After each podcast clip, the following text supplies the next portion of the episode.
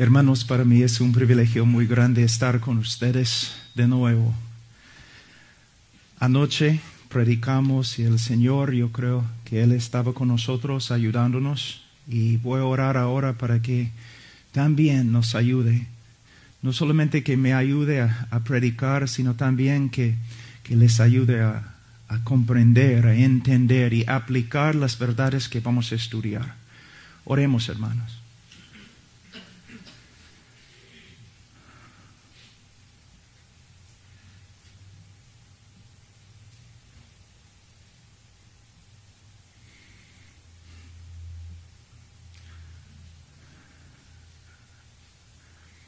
Padre, nos presentamos ante ti en el nombre de tu Hijo Jesucristo.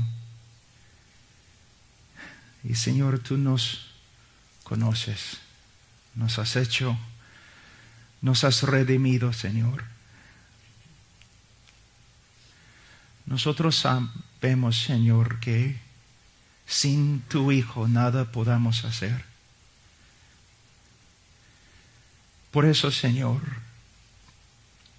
te buscamos, clamamos a ti, para que por medio de tu Espíritu nos ayudes este día a predicar tu palabra, a entender tu palabra, a vivir tu palabra, Señor. Hay tantas necesidades, Señor, en este auditorio.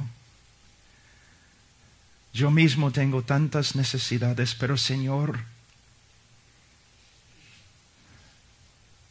tú puedes suplir todo lo que necesitamos y aún más.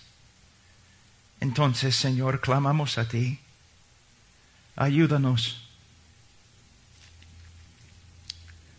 Sé, Señor, nuestra fortaleza, nuestra fuerza nuestra sabiduría. Habla a través de nosotros, Señor, y háblanos. En el nombre de Cristo Jesús, que Él sea glorificado, no los hombres, que Él sea glorificado. En su nombre, amén. Abramos nuestras Biblias a Romanos capítulo 12 de nuevo, donde empezamos anoche. Romanos capítulo 12. Y vamos a leer empezando en versículo 1.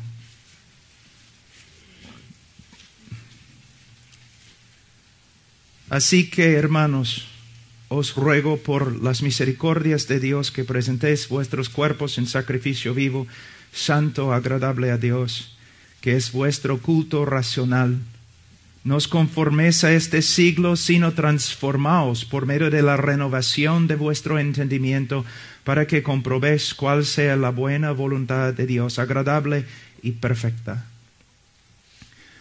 La verdad principal que prediqué anoche tenía que ver con la motivación de la vida cristiana.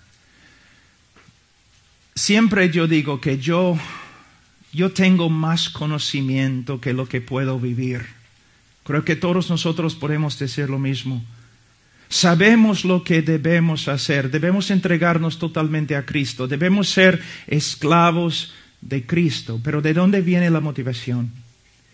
De verdad el cristiano después de convertirse, él necesita dos cosas. Él necesita el conocimiento para saber cómo caminar, cómo andar en este mundo.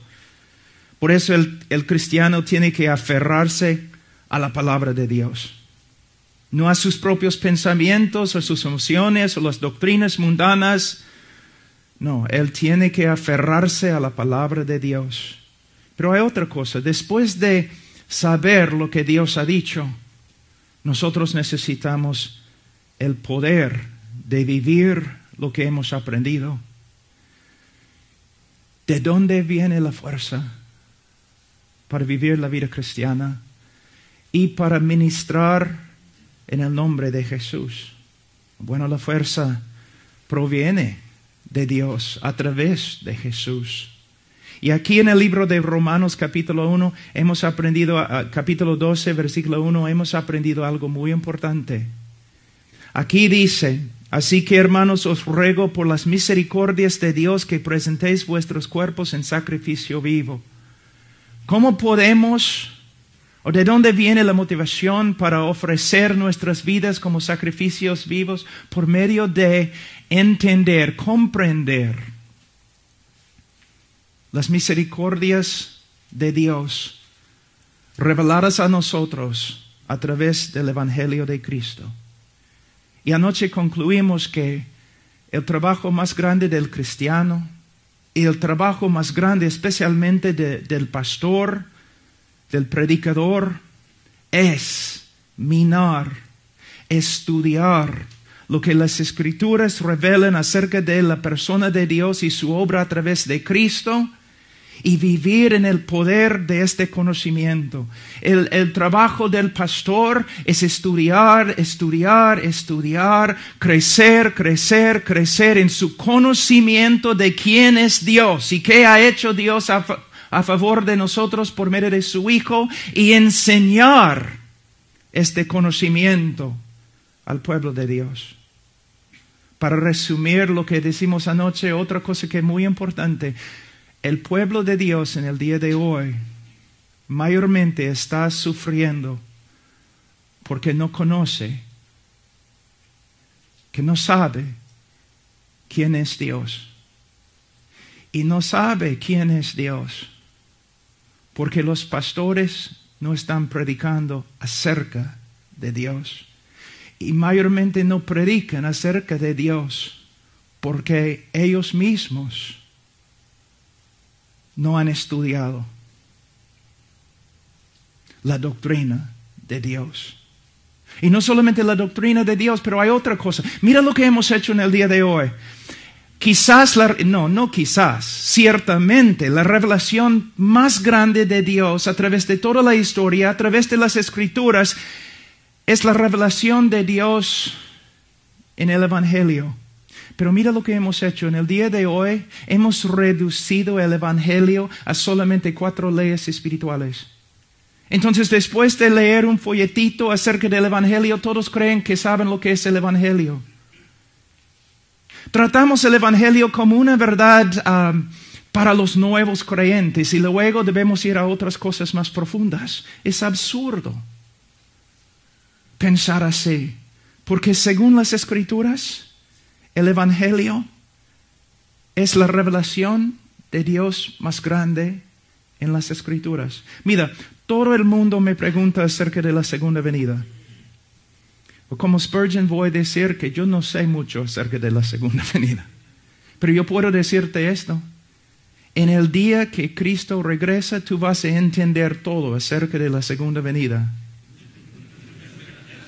Pero te digo otra cosa. Te digo otra cosa. Tú vas a estar en el cielo una eternidad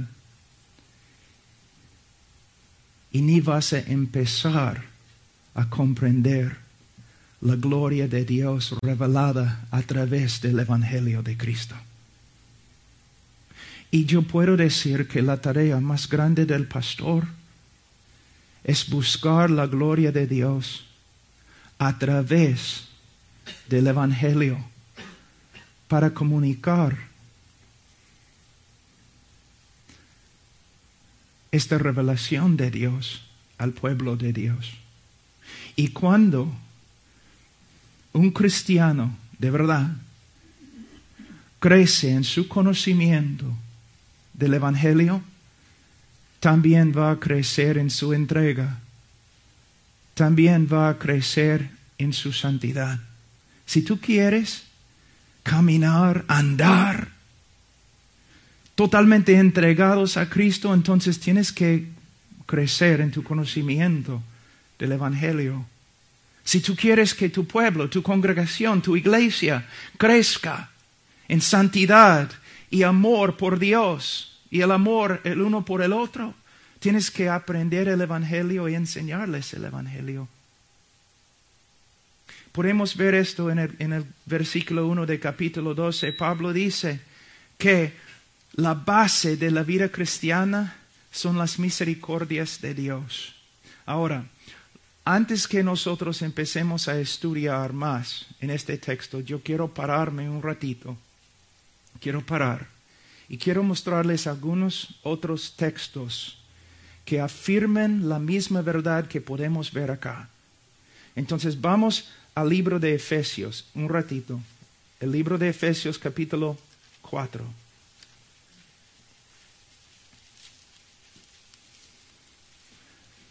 Antes de leer, anoche decimos que se puede dividir el libro de Romanos en dos secciones. Primeramente, y, el cambio se encuentra en Romanos capítulo 12, versículo 1. En los primeros once capítulos, el apóstol Pablo está describiendo las misericordias de Dios que se revelan a través de la persona de Cristo. Después de enseñarnos todo lo que Dios es y lo que Dios ha hecho por nosotros, Él nos dice, ahora debemos vivir de esta manera. Entonces nuestra manera de, de vivir se basa en lo que sabemos acerca de Dios y sus misericordias hacia nosotros. En capítulo 4 de Efesios vemos lo mismo. La epístola se divide en dos. Y se divide aquí en capítulo 4. Mira lo que dice. Versículo 1. Yo pues, preso en el Señor, os ruego que andéis como es digno de la vocación con que fuisteis llamados. La preposición pues, yo pues. Él está vinculando los, los capítulos 4, 5 y 6 a los capítulos 1, 2 y 3. En mi opinión, la teología más profunda en todas las escrituras se encuentran en Efesios 1, 2 y 3 porque ahí nosotros aprendemos todo lo que Dios ha hecho por nosotros en Cristo y también aprendemos todo lo que somos ahora en Cristo. Y Pablo básicamente está haciendo lo mismo como en el libro de Romanos. En los primeros tres capítulos, él está diciendo, esto es lo que Dios ha hecho por nosotros. Contémplalo. Mira lo que Él ha hecho. Y puesto que Él ha hecho todo esto, ahora debemos vivir de esta manera. De nuevo, aunque estoy repitiéndome y repitiéndome, el trabajo del pastor, del predicador, es entrar en su estudio, estudiar las glorias y las excelencias de Dios, todo lo que Dios es, todo lo que Dios ha hecho, por el creyente a través de su Hijo y después de comprender las cosas de Dios debe entregar las verdades a la congregación. Y la congregación por medio de aprender estas cosas va a crecer. Y el pastor también va a crecer. Pastores, ustedes viven en una cultura que es muy, muy activa siempre haciendo un montón de cosas. Los pastores en el día de hoy mayormente no andan como hombres de Dios. No viven una vida de la palabra y oración. Andan como hombres de negocio. Como hombres de marketing. Pastor, predicador, lo mejor que puedes hacer para tu congregación es pasar mucho tiempo con el Señor, minando las verdades, las joyas de la palabra de Dios para entregarlas a la congregación, para que crezcan. También en nuestra cultura nosotros hemos divorciado la mente de la espiritualidad y es extremadamente peligroso porque según San Pedro en sus epístolas, el conocimiento de Dios es la base de la espiritualidad. Vamos ahora un ratito, simplemente vamos a, a 2 Corintios, capítulo 5.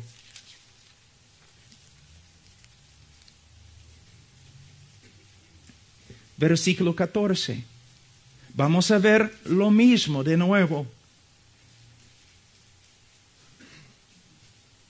2 Corintios 5, versículo 14, porque el amor de Dios nos constriñe, pensando esto, que si uno murió por todos, luego todos murieron, y por todos murió para que los que viven ya no viven para sí, sino para aquel que murió y resucitó por ellos.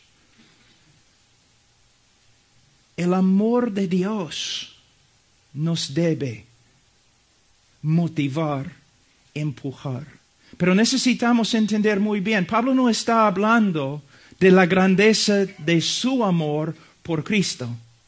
Pablo está hablando de la grandeza del amor de Cristo por él.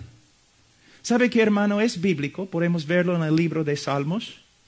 Es bíblico cantar y en las canciones confesar nuestro amor por Dios. Es bíblico, ¿no es cierto? Pero a veces tengo que decirles que tengo vergüenza. ¿Por qué? Porque cuando contemplo mi amor por Dios, yo veo algo muy inestable, muy débil y a veces, aun cuando yo era más joven, cuando toda la congregación estaba cantando acerca de su amor por Dios, yo tengo que confesar, yo cambiaba las palabras. Y yo cantaba como Él me ama a mí. Porque yo encuentro mi fuerza no en mi amor por Cristo, sino el amor de Cristo por mí. Y es el amor de Cristo por mí, el amor de Dios a través de Cristo por mí que me motiva. Ustedes que son ministros, ¿se dan cuenta cuántas veces nosotros fracasamos? Muchas veces no podemos obedecer al Señor en, en la cosa más pequeña. A veces no, personas dicen, Pablo Washer es un hombre de oración. Bueno, intento, pero muchas veces me pongo de rodillas para buscar al Señor como las dos en la mañana, después de 15 minutos. Empiezo a dormir y me levanto a las seis en la mañana como cojo, ni puedo caminar. Todo lo que veo cuando me veo en el espejo, todo lo que veo es es débil, es insincero, es inestable. Pero todo lo que veo de Él, todo lo que veo de Él, no se puede describir.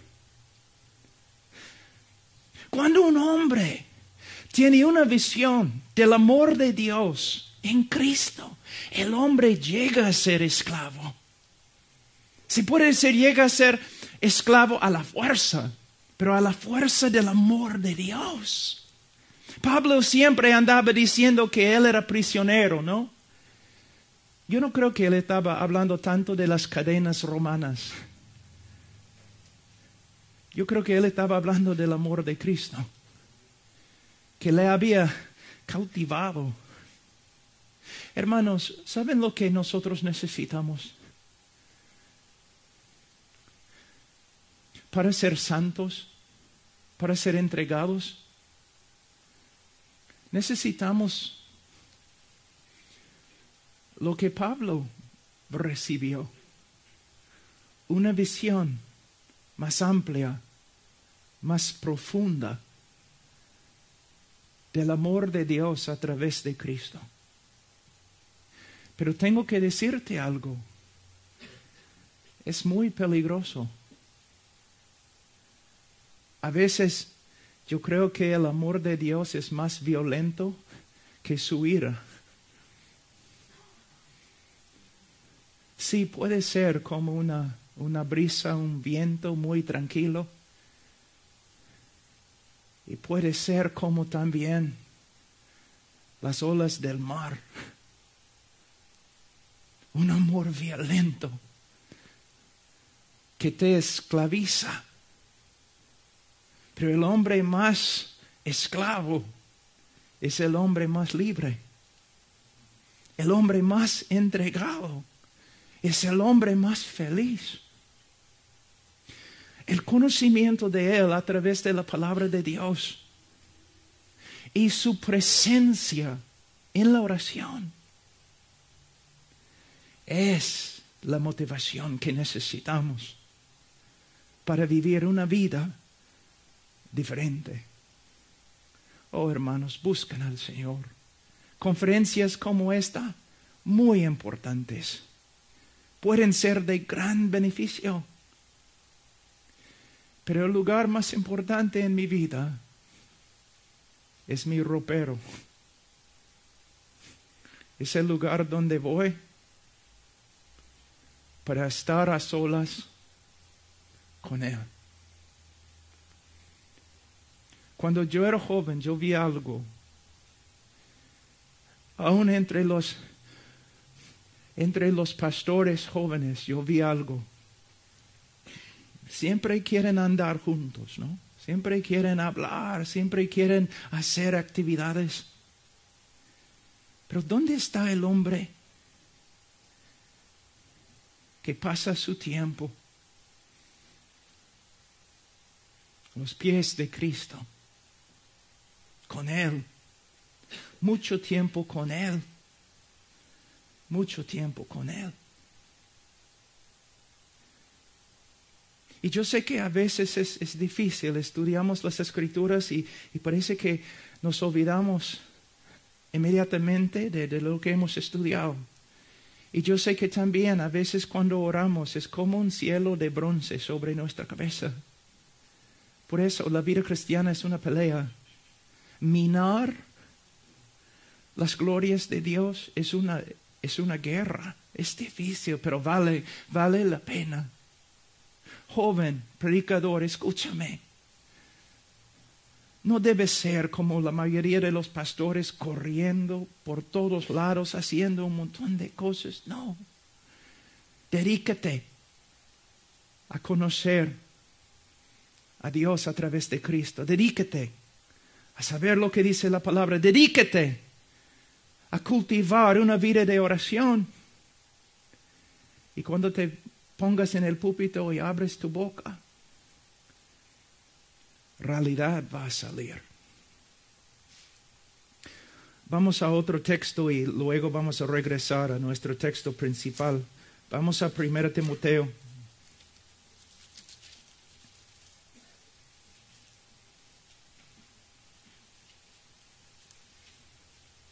Capítulo 3, versículo 16.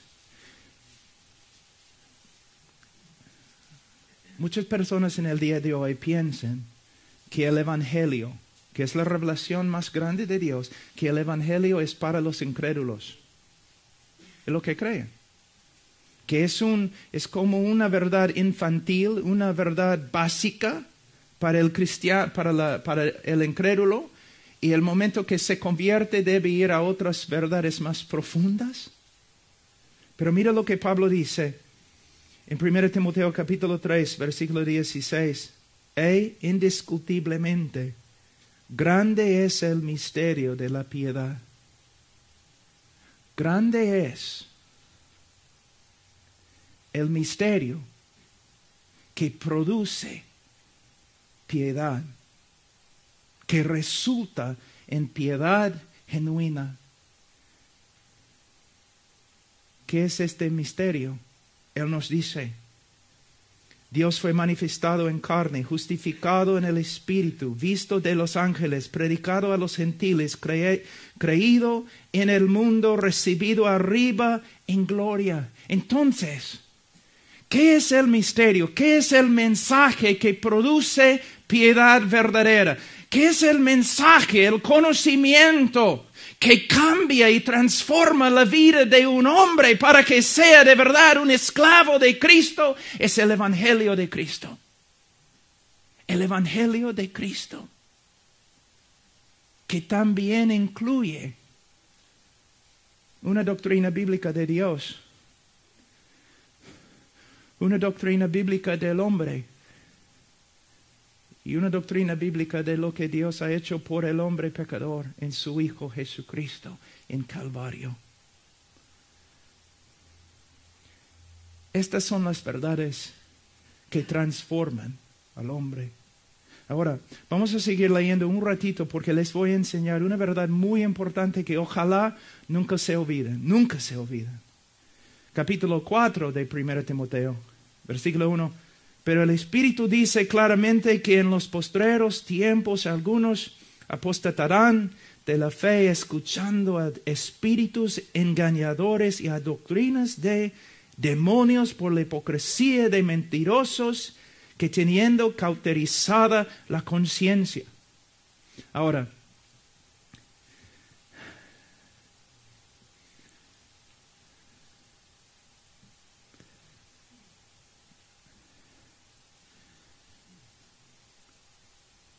cuando nosotros escuchamos lo que Pablo escribe acá, si solamente leemos los primeros dos versículos, como uh, el hermano, nosotros estábamos hablando otro día en uh, In and Out, cuando estábamos comiendo, yo el hermano Josías. Y en español, ¿cómo es? Josías, ok.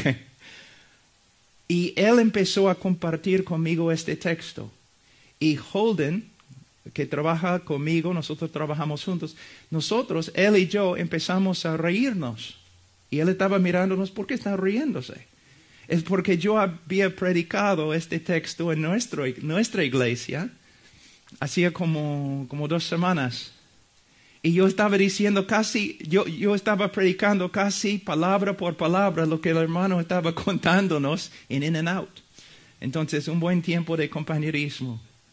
Pero cuando leemos este texto, versículo 1 y 2, pensamos, caramba, ¿qué viene? Pablo nunca habla así. Él nunca dice, el Espíritu dice claramente. Wow, es algo importante. él va a presentar algo sumamente importante. Una decepción que viene ¿no? Que dice espíritus engañadores, doctrinas de demonios, y pensamos que por lo menos en versículo 3 va a empezar a hablar del anticristo, ¿no? Pero mira lo que dice. Prohibirán casarse y mandarán abstenerse de alimentos que Dios creó para que con acción de gracias participasen de ellos los creyentes y los que han conocido la verdad. Pablo, ¿por qué has, en versículo 1 y 2 has hablado de doctrinas de demonios? Estamos esperándonos, quizás ibas a empezar a enseñarnos acerca de los postreros días, acerca del anticristo. ¿Y tú estás hablando de comida? Porque estas doctrinas son doctrinas de demonios. ¿Y cómo se aplica a nuestra cultura? Porque nosotros comemos tan, todo, ¿no? Entonces, ¿cómo se aplica? ¿Sabe lo que Pablo está enseñando? Es algo muy grave.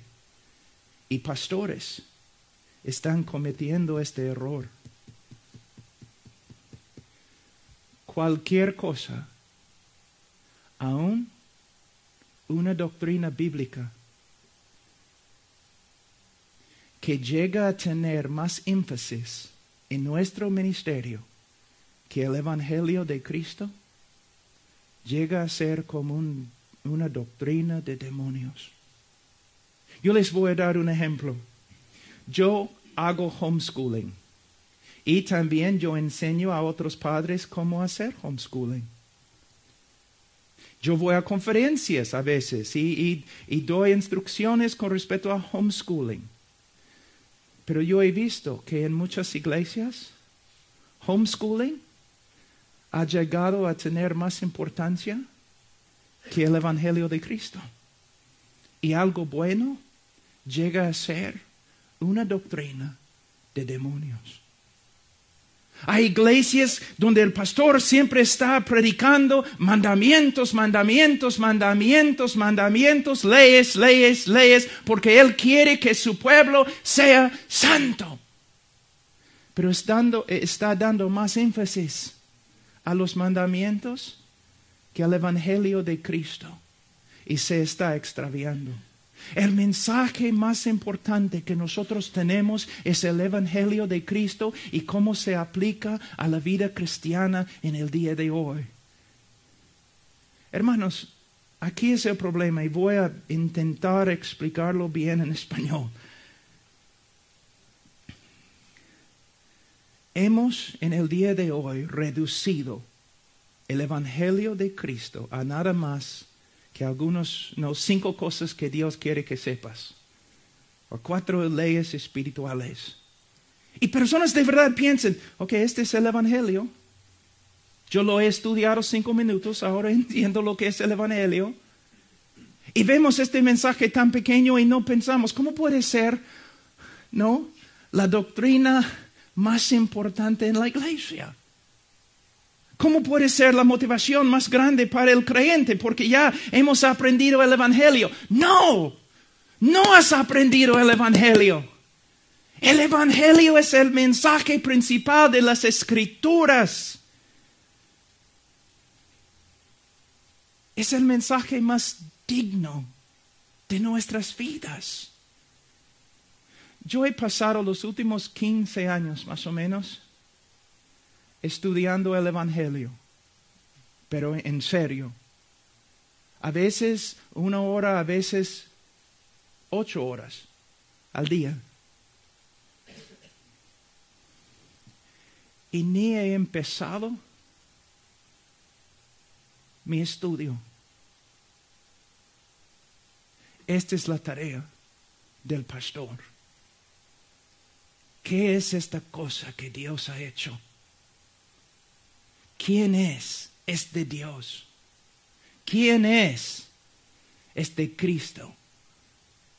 ¿Qué ha hecho por el pueblo de Dios? De nuevo, minando estas joyas, nosotros crecemos y hacemos crecer también la iglesia. Ahora, vamos a volver al libro de Romanos capítulo 12.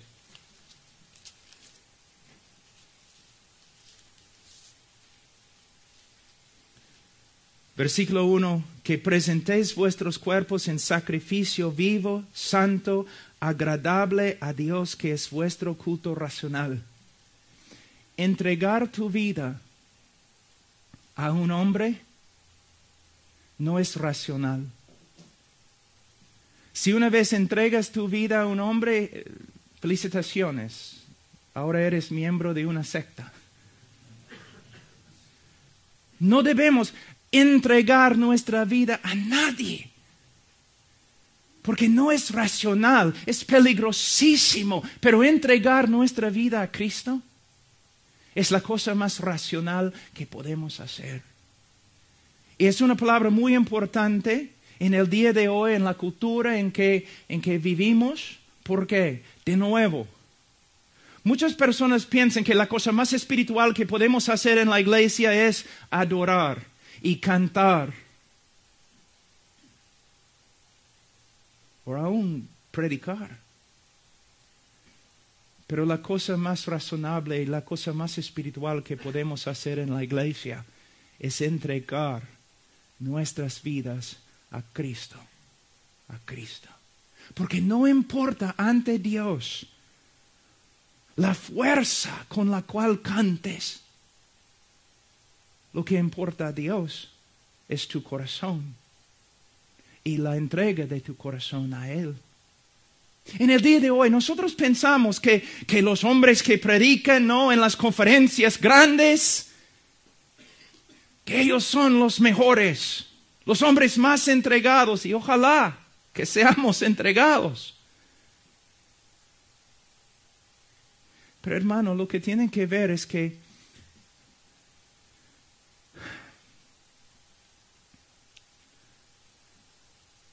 el hecho que somos conocidos, el hecho que predicamos en el Internet o YouTube, no es evidencia de que nuestras vidas han sido entregadas a Dios.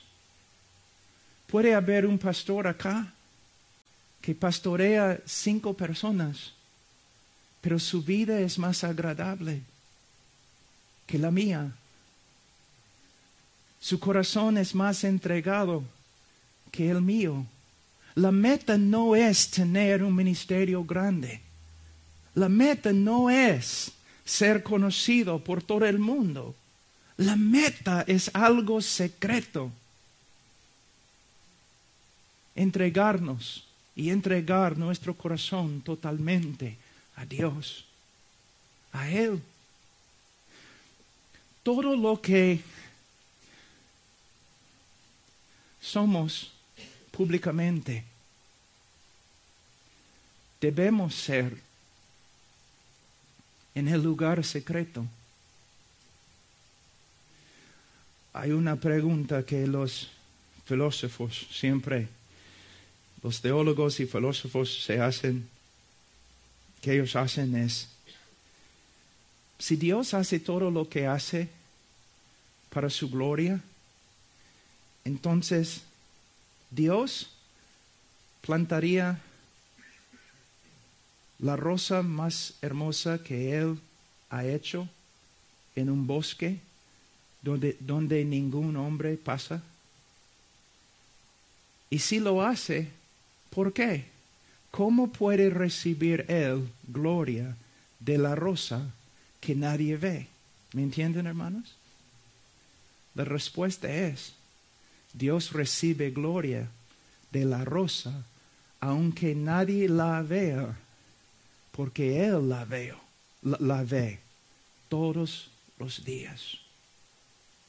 En el día de hoy hay, hay, un poco de, no hay como cristianos que son célebres, es la palabra, célebres. Y hermanos, no es la evidencia que Dios está con ellos. Y cuando un hermano está trabajando en un sitio muy difícil y después de 10 años tiene 20 personas, no es la evidencia que Dios no esté con él. Cada uno de nosotros va a ser juzgado conforme a la entrega de nuestro corazón. Ser esclavo vivir por Él y para Él. Ahora, en versículo 2, no os conforméis a este siglo, sino transformaos por medio de la renovación de vuestro entendimiento, para que comprobéis cuál sea la buena voluntad de Dios agradable y perfecta. No os conforméis a este siglo no seas hecho del mismo molde como este mundo ¿No es interesante que uno de los errores de la Iglesia Católica desde su comienzo es cuando la Iglesia Católica entraba en una cultura, adoptaba los costumbres de la cultura y se corrompía y llegó a ser una organización religiosa pagana. ¿Es cierto? ¿Sabe qué? En el día de hoy los evangélicos están haciendo lo mismo. Que no podemos ser relevantes a menos que nos conformemos a la cultura. Por eso tienen esos jóvenes predicadores, aún los que dicen que, que tienen las doctrinas de la reforma. ¿No? Tienen que poner tatuajes por todos lados tienen que vestirse como un chico mundano, tienen que hacer un montón de cosas para ser relevantes. No. Nosotros no tenemos relevancia en este mundo porque somos como el mundo. Tenemos relevancia y podemos impactar el mundo porque no somos como este mundo. Somos totalmente diferentes. No adoptamos sus ideas proclamamos las verdades de Dios. Y Dios no necesita ayuda del mundo para ganar al mundo. En, Perú, en, en, uh, en los pueblitos y también en la sierra, nosotros hacemos iglesias de adobe. Y tenemos como una cajita más o menos ese tamaño. Y echamos arena, ¿no? Para que el barro no se pegue Y después de echar arena, nosotros echamos barra, barro, barro. Y, y nosotros hacemos un ladrillo. Y después, aún yo, después de como un día, yo puedo hacer un montón de ladrillos. Y todos los ladrillos son igualitos. Esto es lo que el mundo quiere hacer contigo. ¿Y sabe qué? Cuando yo veo a muchos pastores, yo veo que el mundo ha tenido bastante éxito.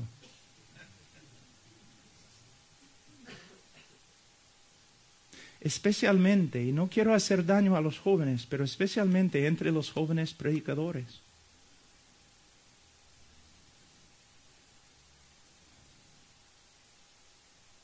Hermanos, ¿saben cómo debemos ser?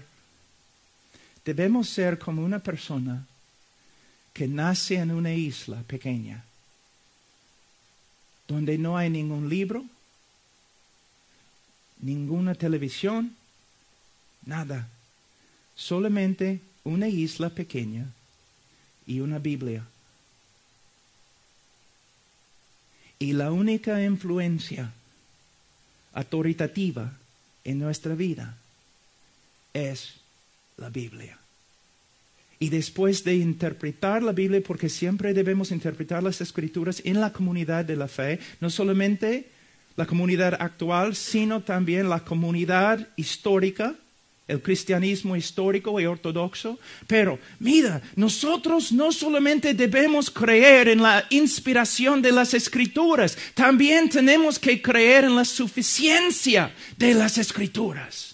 La mayoría, yo les digo, la mayoría de los hombres, la mayoría de los pastores en el día de hoy que dicen, esta es la palabra de Dios, inspirada, infalible, ellos no practican lo que predican porque ellos no creen que este libro es suficiente. Por eso, en vez de resolver todos los problemas de la iglesia por medio de la palabra de Dios, ellos van a las ciencias sociales, a los psicólogos, antropólogos, sociólogos. O cuando la iglesia no crece, ellos van a los hombres de marketing, a Disneylandia para aprender cómo jalar gente. Hermanos, ¿están riéndose? Hay denominaciones que lo han hecho. Hermanos, más que nos cortamos y nos separamos del brazo de la carne, más vamos a ver la gloria de Dios y el poder de Dios. Y más nos, mientras más nos aferramos a las ideas y prácticas de este mundo, menos vamos a ver la gloria y el poder de Dios. Esta lección se ve a través de todo el Antiguo Testamento, ¿no te das cuenta? Cuando Israel confiaba solamente en Dios, su sabiduría y sus promesas, la nación de Israel prosperaba. Y cuando confiaba en el brazo de la carne, caía. Caía. Probablemente ustedes han, han, escuchado la historia del... Han escuchado la historia del, hombre de, de China, ¿no? Un cristiano perseguido que llegó a los Estados Unidos para examinar las iglesias en los Estados Unidos. Y después de ver todas las iglesias, él dijo, es asombroso lo que ustedes pueden hacer sin Dios.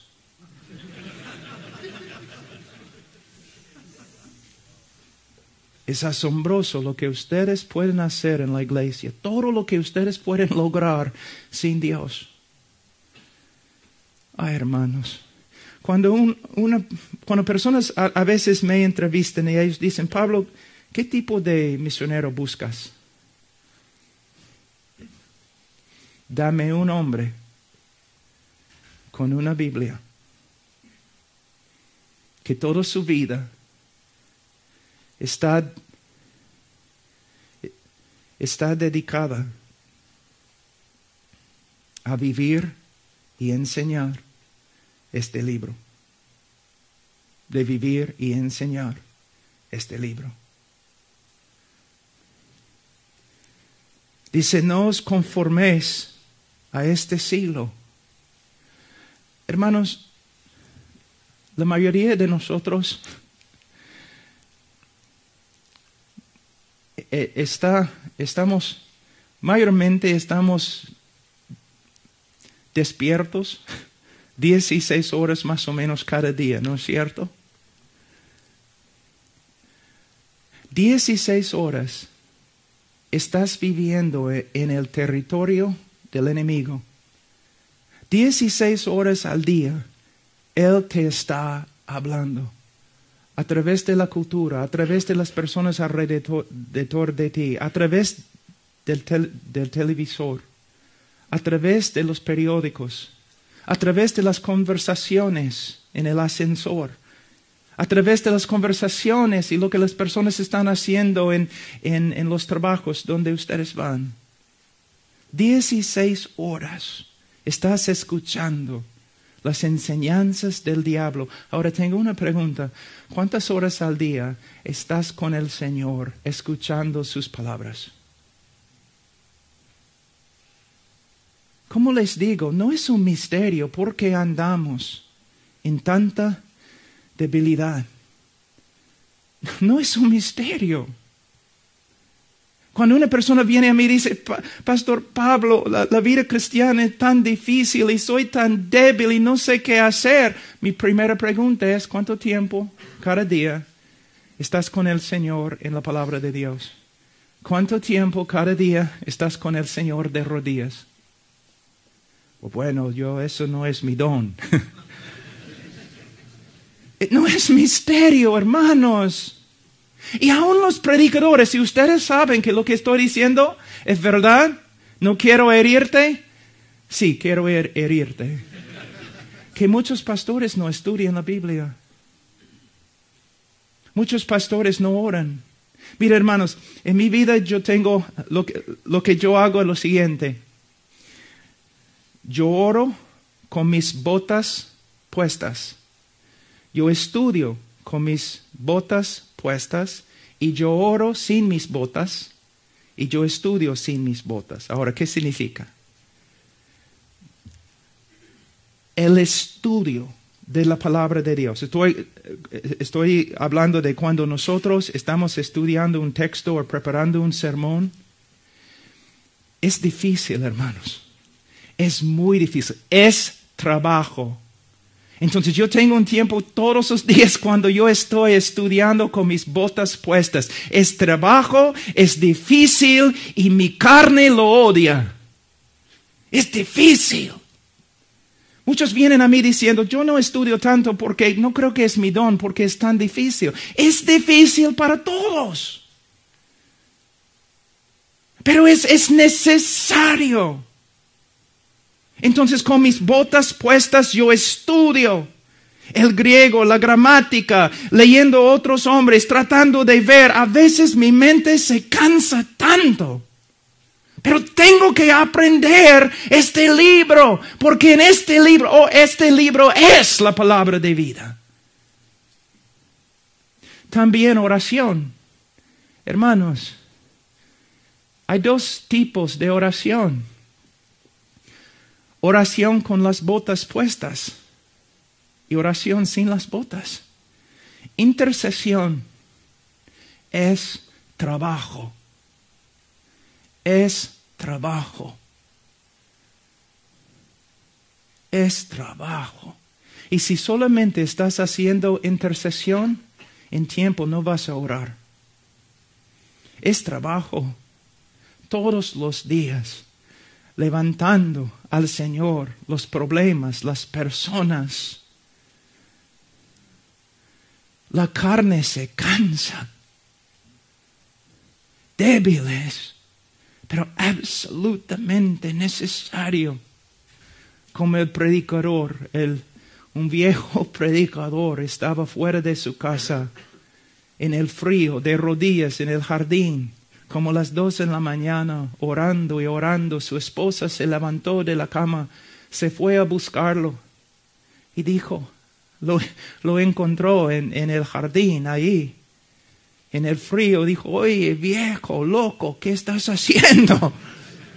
Y él dijo, yo tengo una congregación de 200 personas y no está bien con muchos de ellos. Intercesión es difícil, pero la oración es más que intercesión. También oramos sin las botas. Simplemente a veces te levantas en la mañana, ¿no? Antes que se levante el sol. Y simplemente estás ahí, hablando con el Señor. Hablando, no, no trabajando. Comunión. Quizás cantando, quizás leyendo algo devocional, hablando con Él. Me gusta, me gusta simplemente caminar, caminar y caminar. Y los vecinos, no los niños preguntan, mamá, ¿quién es este hombre? Ah, es un loco que camina y habla a sí mismo. Caminar, sentar, tranquilo.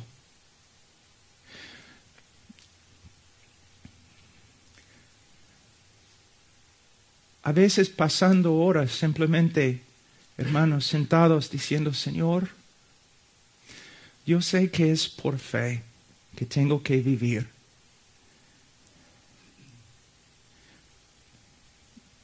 Pero quiero más realidad. Quiero más de, de ti. Ni sé lo que significa, Señor, pero mi corazón te busca. Señor, a veces no creo que puedo seguir adelante, Señor, a menos que me muestres algo más de tu gloria. Y si no fuera por el trabajo y la esposa y los niños, Señor, yo te diría, llévame ahora, llévame. No quiero más. Hermanos, Él es, Él es tan hermoso. Y es su hermosura, como Pablo dice, mirando al Señor, que nos transforma. Pero nuestras vidas en el día de hoy como pastores muchas veces tan ocupadas, nuestras vidas, tantas cosas que hacemos, y el diablo es muy astuto. Personas me preguntan, ¿qué haces en, la, en las mañanas, Pablo? Yo hago primero lo que mi carne odia más. Entre estudiar la palabra de Dios y orar, mi carne odia la oración más que el estudio de la palabra. ¿Por qué? Porque si estudio la palabra, voy a ganar conocimiento y puedo, eh, puedo tener orgullo porque yo sé tantas cosas. Mi, mi carne puede gloriarse en mi conocimiento. Por eso mi carne odia la oración. Entonces oro. ¿Por qué? Porque el diablo va a hacer algo para que no ore, para que no estudie. Siempre viene. Yo puedo probar la, la existencia del diablo solamente por medio de la manera que él trabaja para que yo no ore para que yo no estudie. Es, es, milagrosamente el obra. Ustedes saben lo que estoy diciendo. Entonces, al toque en la mañana estudiando. ¿Por qué? Porque yo sé que vivo en un mundo que constantemente está tratando de hacerme conforme a su imagen. Ahora, pastores, la televisión. Tú tienes que vivir en este mundo, no puedes salir, no debes ir a una montaña para vivir a solas. Entonces hay cosas que no puedes evitar, pero hay cosas que puedes evitar. Y no puedes caminar en santidad, no puedes vivir una vida entregada mientras todos los días estás viendo y escuchando cosas que no debes ver y que no debes escuchar, no puedes. Mira, muchos hombres caminan conforme a principios, pero otros hombres hacen algo un poco más superior. Yo no ando todo el día pensando, ah, no quiero violar este principio, no quiero violar este principio, no quiero eh, ah, desobedecer al Señor en este principio. No, yo soy una persona y dentro de mi corazón mora el Espíritu Santo. Entonces mi idea es, no quiero ofender el Espíritu Santo que mora dentro de mí. No quiero entristecer el Espíritu Santo. Mira, un hombre, un hombre lleno del Espíritu Santo, cuando el Espíritu se contriste, Él lo sabe. Él lo sabe. Es como una espada traspasando su corazón. Hermanos, para vivir como hombres entregados y esclavos tenemos que ser santos y tenemos que evitar esta obra continua que el, que el mundo está haciendo, tratando de lograr en nuestra vida. Una buena ilustración, había un violinista en Europa, un hombre muy anciano, el mejor de los mejores, y él estaba tocando en su último concierto y después de tocar, después de terminar el concierto, un joven se le acercó y le dijo, yo daría mi vida para tocar como tú, como usted. Y el hombre contestó, yo he dado mi vida para tocar como toco.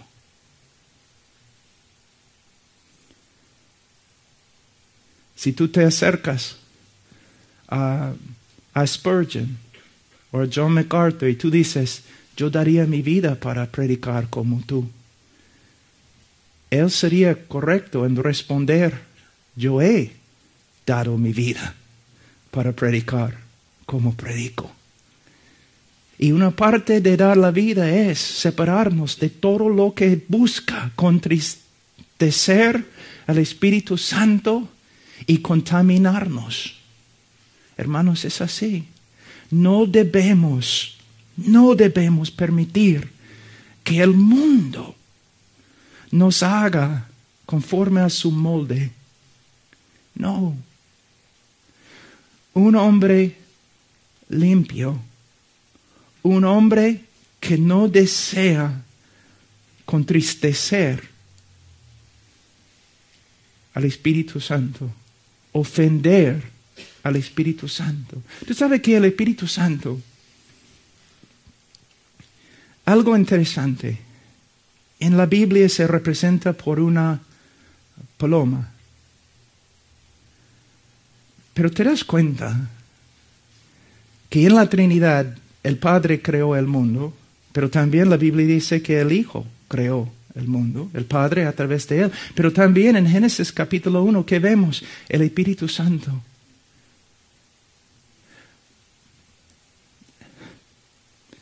Es Dios y tiene poder infinito. El Espíritu Santo puede ser violento. Pero para el cristiano, es como paloma. Yo creo que Dios quiere poner la énfasis en algo muy importante que nosotros podemos ofenderle fácilmente. ¿No es cierto que no podemos hacer nada fuera del poder del Espíritu Santo?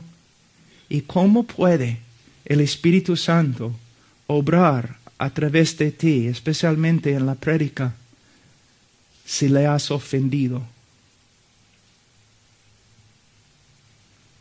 Entonces, debemos contemplar la grandeza de Dios, especialmente como se revela a través del Evangelio. Debemos entregarnos a Cristo, todo lo que somos entregados a Cristo, y nosotros debemos separarnos de todo lo que nos contamina para que seamos verdaderamente hombres de Dios. Ahora vamos a orar. Padre, te doy gracias por tu palabra. Señor, te doy gracias.